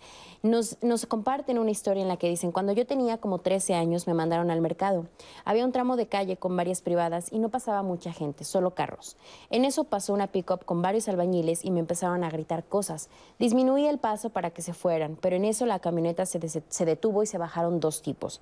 Estoy segura de que intentaban llevarme. Alcancé a correr y regresar a casa y contar lo que pasó. Y ella nos dice que la respuesta que tuvo al llegar a casa y contar lo que ella vivió fue, pues ¿para qué vas de vestido? En otro, en otro testimonio, es horrible la experiencia del acoso. No es fácil denunciar por temor a perder tu empleo o a que te vean diferente tus compañeros y compañeras de trabajo. Y es algo que comentábamos fuera del aire, que muchas veces se juzga a la persona que se arma de valor y levanta la voz. También en otro testimonio una mujer nos, dice, vuelvo a recordar un hecho real que me sucedió. Fui a un podólogo y cuando me di cuenta, con mi pie se lo ponía en su miembro y de esa forma se masturbaba. No le dije nada, pero le tomé fotos sin que se diera cuenta y lo expuse en redes sociales. En una llamada, eh, desde que empezaron a crecer mis senos, eran grandes debido a la genética que hay en mi familia. Hace algunos años tener pechos grandes no era normal, no era normal ver a una mujer así. Los jóvenes y los niños los educaron de esa forma. Mi madre me dijo que, tomara los comentarios de quien venían sin darles importancia, pero si me llegaban a tocar ahí, sí me defendiera. En mi caso personal no me ha afectado las, las cosas o las miradas que me han hecho, además de que he marcado un límite. Es lo que nos ha llegado hasta ahorita, Leti. Así es. Bueno, pues muchísimas gracias. Interesantes comentarios que de verdad es, es muy triste ver, escuchar estos comentarios y sentirnos todas identificadas porque en algún momento nos ha pasado algo así. Bueno, vamos a retomar este tema de los estudiantes porque es algo también que debemos eh, voltear siempre la mirada hacia lo que sucede en las escuelas, como bien lo comentabas, no nada más en las universidades, en todos los planteles educativos tristemente sucede. Y yo sí quiero decirles y preguntarles, a todas las mujeres que nos están viendo, a todas las estudiantes que, que, ahorita están viendo diálogos en confianza, a las mamás, a las abuelas, a los papás, a los jóvenes, ¿qué les dirían en este momento si están siendo víctimas de acoso, de hostigamiento? Y no se atreven a decirlo y se están quedando callados. Este tema que hablábamos fuera del aire, eh, Margarita, acerca de esta joven en Chiapas, eh, su, final fue realmente triste e indignante porque ella lo habló, ella lo denunció, ella levantó la voz y terminó en una tragedia. ¿Cómo poder evitar este tipo de situaciones y qué les dirías a todos los jóvenes estudiantes, a todas las jóvenes estudiantes que nos ven en este momento. Mariana nos estrujó. Sí. Mariana nos estrujó el alma. Mariana, como los muchos feminicidios que tenemos en este país, no pueden quedar impunes y no los podemos dejar sin traerlos a la memoria. El caso de Mariana como una joven estudiante de medicina que denunció, que alertó, pero que se encontró esta red de impunidad donde preguntas como, ¿es en serio? ¿Eso es lo que te está pasando? ¿Por eso te estás quejando? Poner en duda la denuncia. Poner en duda de la denuncia de, inhibe que la persona se sienta valiente para dar el siguiente paso. Eh, yo, lo que quisiera decir es, es que necesitamos entender el fenómeno del hostigamiento del acoso sexual. Hoy todas nosotras hemos puesto sobre la mesa que es una forma de violencia que funciona en la clandestinidad, pero que, hay, que tenemos que conformar esta red que, que proteja, que acompañe y que no deje en la indefensión a las personas que están viviendo los hechos de hostigamiento y acoso sexual. Y aquí me parece que tenemos muchas áreas de oportunidad. Primero, nosotras siempre pensamos que lo primero que hay que hacer es denunciar. pero no todas las personas están preparadas para denunciar. Necesitan entender que eso que les está pasando tiene un nombre y que es, una, es un hecho castigable, ¿no? que te puede llevar a la cárcel por denunciarlo. Entonces, creo que poder identificar que si eso te incomoda, eso es un foco de alerta. Lo segundo es que sepas que puedes alertar a tu círculo más cercano. Oye, ya voy a salir de la oficina, ¿me acompañas? ¿Me acompañas a mi carro? Porque, porque tengo miedo, porque tengo una sensación de inseguridad. Es eso decirlo con claridad. Lo que hemos nosotros revisado es que conforme eh, se amplía el proceso, una mujer, mientras dura más tiempo en trayectos, es más susceptible de vivir uno de estos hechos. A partir de 35 minutos de trayectos es donde puede sufrir cualquier agresión sexual. Entonces, viajar acompañadas, tener elementos de identificar cuáles son los números de emergencias, dónde puedes denunciar un caso de alerta es importantísimo y que aprendamos cómo relacionarnos con nuestro cuerpo. Decir no no permitir que transgredan tu espacio íntimo, decirle que te incomoda ese piropo. No todos los piropos son malos, no podemos, insisto, este no es un elemento de buenos contra malos, sino de reeducarnos socialmente, de aprender a convivir con nuestros cuerpos desde otro lugar. Claro. Y yo me acuerdo, yo vengo de una familia indígena y, y en mi familia siempre me decían, si quieres que se rían, cuenta tus penas, María. Es decir, que todo lo que te sucediera privado, no es así. Esto, esto que nos están sucediendo son elementos que tenemos que hacer de amplia difusión y a establecer sanciones muy claras. Claro, así es. Hablar acerca del consentimiento también es muy, pero muy importante. Yo veía una cápsula donde decían, a ver, es como si alguien te invita a una taza de té. Si tú dices, sí quiero tomarme esa taza de té, estás, obviamente, es, es tu consentimiento. Pero si tú dices, no lo sé, puede que sí me la tome, pero no estoy segura, entonces eso no quiere decir que tú se la tienes que dar a fuerza. Ella está diciendo, lo voy a pensar. Si ella está dormida, tú no puedes decir, es que cuando estaba despierta me dijo que sí quería, entonces ahorita se la doy. Si ella te dice que sí, que sí quiere la taza de té, la preparas, se la llevas, y en el momento en que se la llevas, ella te dice, no, ya no la quiero, eh, no se la tienes que dar a fuerza esa taza de té. Entonces, entender ese concepto del consentimiento, señoras y señores. ¿Nos puedes decir eh, o nos pueden hablar acerca más acerca del tema del consentimiento y por qué la importancia? Bueno, pues este, efectivamente ya vimos que un elemento central para que se dé o no se dé la violencia de género es el consentimiento, ¿sí? Y el consentimiento contempla dos elementos importantes. Informado. Una de las características es que esté informado, que la, las personas saben por qué dicen no. Y el otro elemento es que es reversible, ¿sí?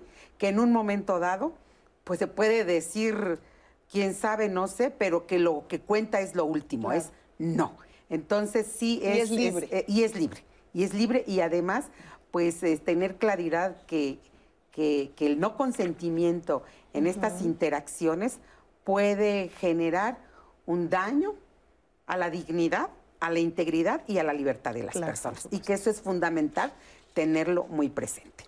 Otro elemento que quisiera comentar, que ya lo mencionó aquí la, colega de, de Mujeres, es siempre poner en el centro a las víctimas, ¿sí? Creerles, darles confianza y darles seguridad ¿Por qué? Porque muchas veces en esta situación asimétrica que han vivido, en el caso de las mujeres, hombres y mujeres históricamente, porque se ha subordinado lo femenino a lo masculino, genera una culpabilidad que hace que la persona se sienta eh, no libre ni con la seguridad de comentar, de platicar y de compartir. Y eso es fundamental como para ir trabajando esta atención muy centrada en el sentimiento y en el sentir de la víctima. ¿Por qué? Porque destroza vidas. Así es. Porque en los ambientes escolares puede truncar una carrera, ¿sí? Porque puede dificultar la trayectoria escolar y la conclusión de un nivel educativo o de una carrera. Entonces, esto, perdón, sí, tomémoslo muy en serio, de verdad. Este es un programa muy importante, es un tema muy serio, de mucha responsabilidad y qué bueno que en este programa se toque. ¿Por qué?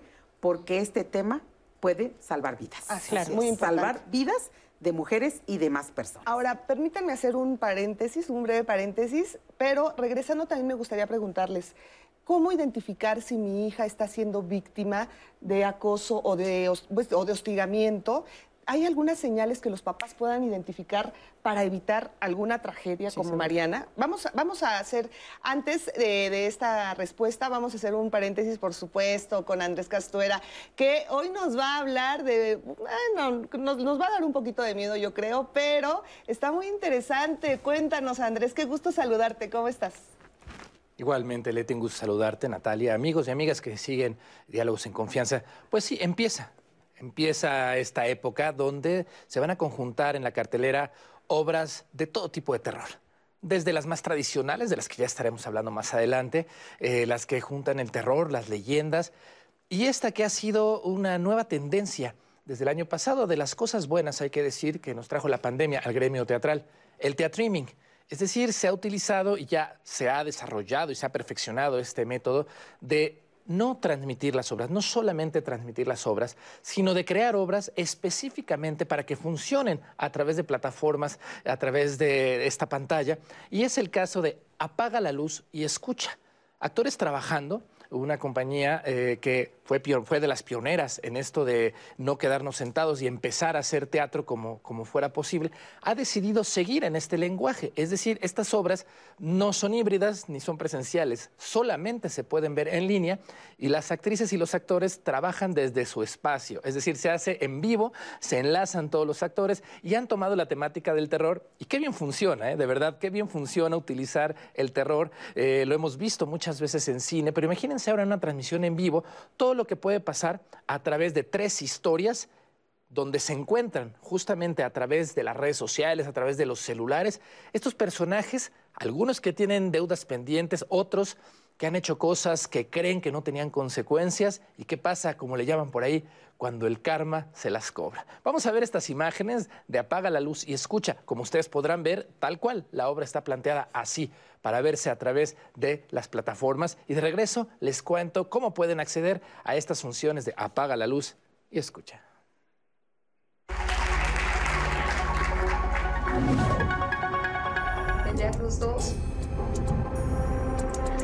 Nada sería más fuerte que nosotros juntos. Es que... Es que yo contigo... Sentía que podía volar más alto. Espera. ¿Sabes por qué? Por favor. No viajes hoy. Porque tú eras mis alas. No viajes hoy. Espera mañana. Siempre. Siempre podrás irte y cuando quieras y la carretera no, no se va y siempre habrá un camión para ti. Apaga la luz y escucha.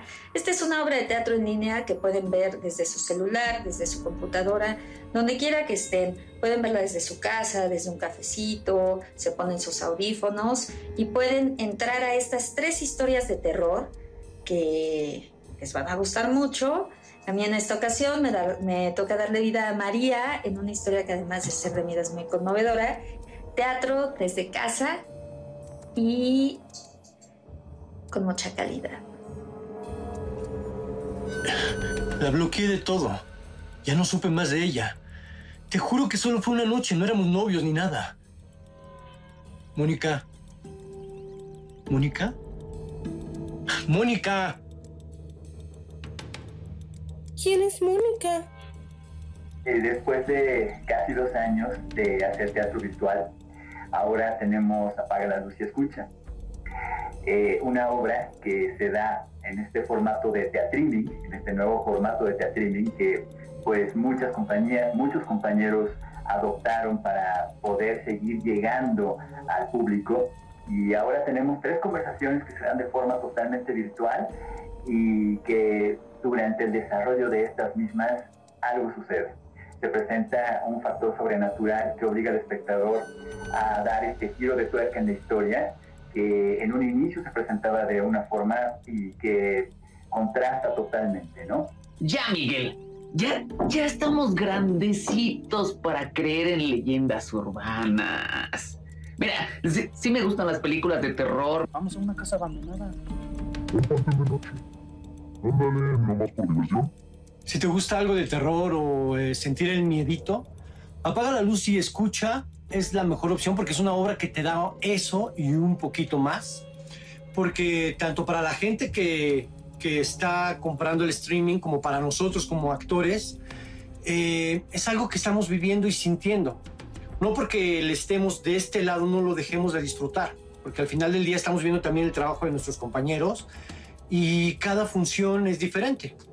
Y a lo mejor pasan cositas que hay que resolver y disfrutar y este y de verdad sí te andan sacando un buen sustito, ¿eh? No es la misma historia de terror, no son las mismas experiencias que has tenido con otras películas. Esto es totalmente en vivo, es directamente hasta tu pantalla. Puedes verlo de una manera como si estuvieras en una plática normal por Zoom. Bueno, pues apaga la luz y escucha, como se habrán dado cuenta. Me invitaron a hacer un pequeño personaje en, en esta obra y de verdad, nosotros que la estamos haciendo en vivo también nos sacamos sendos sustos cuando la estamos llevando a cabo, por lo que les decía, cada quien está en un espacio, se necesita una sincronía magnífica que se ha logrado gracias a las redes sociales para que las cosas salgan como deben, como están marcadas. Y como les decía Roberto Manzano, el director y el dramaturgo, tres historias que van a manejar un terror muy distinto, desde el terror psicológico, desde este terror que podemos crear tan solo con una conversación en la que uno se puede ir sugestionando. La pueden ver los domingos, los domingos a las 8.30 de la noche. Eh, es a través de la plataforma Zoom. Ustedes pueden meterse en las redes sociales de actores trabajando y ahí, ahí les, van a les van a decir el medio para que ustedes puedan comprar su entrada virtual y que les llegue el enlace para que puedan verlo. Como decía Alondra Montero, teatro, teatro hecho con calidad. Se ha evolucionado mucho. Recordemos las primeras obras de teatriming donde pues todos estábamos aprendiendo cómo utilizar la cámara y ahora la cámara a favor, a favor del teatro de terror. Así que no se la pierdan domingos 8.30 y aquí estaremos el próximo jueves en nuestra sección de Teatro Mexicano en Diálogos de Confianza por el 11. Gracias, Andrés. Tenemos una cita a las 8.30 de la noche. Gracias. Y bueno, eh, tenemos ya muy poco tiempo, lamentablemente, pero ¿cómo identificar si mi hija está siendo víctima de acoso o de hostigamiento sexual? Bien, como lo hemos comentado, algunas de las afectaciones que sufren las personas víctimas de estos tipos de violencia son la salud emocional. Es decir, las víctimas están teniendo un sufrimiento psicológico y por tanto tienen alteraciones y cambios conductuales, desde pérdidas del apetito, desde un aislamiento y presentan inclusive padecimientos como dolores de estómago o de repente una enfermedad que no es cotidiana. Entonces, las personas cercanas a ellas son esos, digamos, los, los puntos en los que deben de estar de alerta, observar esos cambios conductuales para intervenir inmediatamente y que no trascienda hacia, lamentablemente, que podría ser un suicidio. Ok, eso es muy importante, así que mucho ojo y, y- hay que poner atención en nuestros hijos. ¿Dónde podemos denunciar? Nos están llegando, Nati, muchos Sí, llamados, muchos casos, comentarios sí. acerca de, ok, ¿a dónde me voy a denunciar? ¿Cómo empiezo? Eh, hacia 2016 teníamos más o menos 222 protocolos de hostigamiento y acoso sexual en la administración pública, es decir, cada quien lo hacía como quería. Afortunadamente hoy tenemos un protocolo único en la administración pública que nos dice claramente, no es no. Y si tienes esto que te está sucediendo, tienes compañías transversales que se llaman consejeros de hostigamiento y acoso sexual y también es órganos internos de control preparados para atender un protocolo específico de los órganos internos de control preparados para poderlo atender. Nosotras en Mujeres tenemos un micrositio que se llama Cero Tolerancia. Les invitamos que lo puedan consultar para las autoridades y para quienes están sufriendo estos hechos, los centros de justicia, las instancias especializadas que tienen abogadas especializadas para poder atender y que sepan que en toda la República existe un instituto de las mujeres para poderles atender, para poder em- acompañarles a que ustedes se sientan fuertes para poder denunciar y también los centros de justicia que tiene gobernación para, para su atención.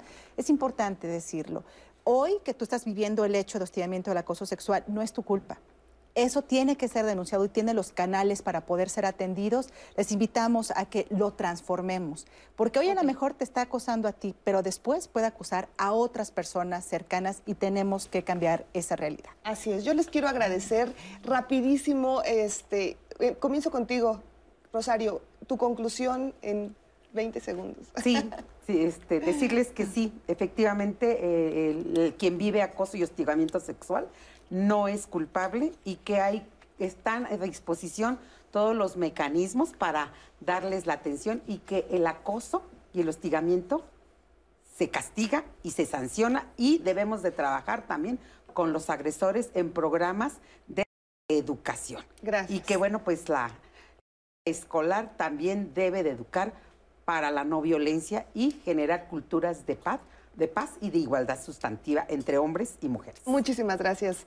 Yolanda. Eh, ninguna persona, eh, tanto a nivel local como a nivel nacional e internacional, podemos tolerar la violencia. Por eso la principal invitación a que las personas denuncien ya lo refirieron, existen mecanismos, es importante que las personas conozcan los mecanismos y conozcan sus derechos y quedamos a sus órdenes en la Comisión de Derechos Humanos donde también brindamos el acompañamiento respectivo a víctimas de violencia. Te agradezco muchísimo, Yolanda.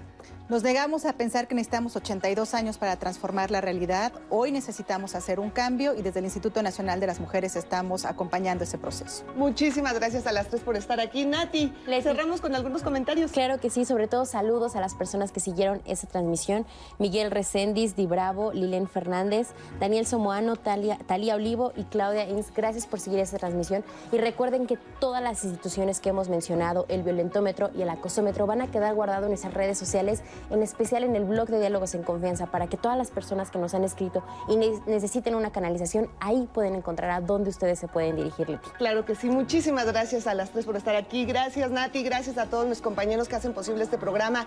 Recuerden, no es no. No pedimos un piropo, no nos halaga, no nos hace sentir bien que nos digan qué guapa y no normalicemos, no normalicemos el acoso y el hostigamiento sexual. Gracias por acompañarnos, deseo que tengan un excelente día y que continúen aquí en la programación de Lucy.